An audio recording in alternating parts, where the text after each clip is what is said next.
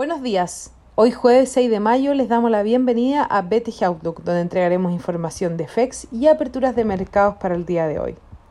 El tipo de cambio abre en 705,0, levemente bajo el cierre de ayer, transando posteriormente a la baja.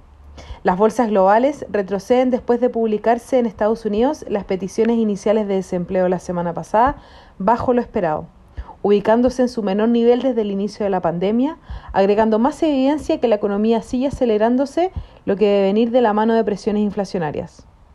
Las cifras de hoy aumentan las expectativas de las esperadas creación de empleo de abril a publicarse mañana, que mostrarían un millón adicional de puestos de trabajo. Por otra parte, las acciones de los productos de vacunas caen ante la discusión de las autoridades de Estados Unidos, Unión Europea y China de liberar las patentes de las vacunas contra el COVID-19 para poder aumentar la producción. El Eurostock 50 cae 0,4% y en Estados Unidos el S&P 500 cae 0,2% y en Nasdaq lo hacen un 0,6%.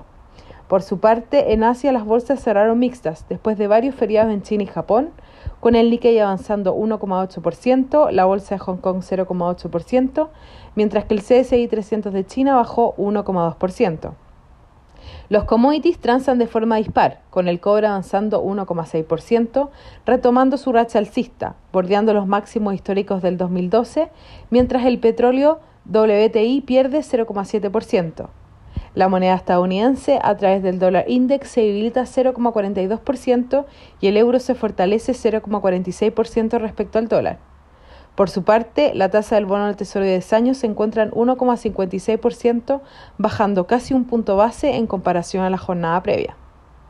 Respecto a datos, en Estados Unidos las peticiones iniciales de desempleo se ubicaron en 498.000, bajo las expectativas de 538.000 y la cifra del mes previo 553.000 en su menor nivel desde el inicio de la pandemia. Por su parte, en Brasil, el Banco Central aumentó la tasa de política monetaria 75 puntos básicos a 3,5% tal como esperaba el mercado. El tipo de cambio opera en 701,0 hasta ahora, con el dólar a nivel global depreciándose, el cobre avanzando y las monedas emergentes apreciándose, mayormente lideradas en la región por Brasil. En cuanto a los técnicos, las principales resistencias son 705 y luego 710. Por su parte, a la baja los principales soportes se encuentran en 700, que ha estado testeando en los últimos días, y luego 698.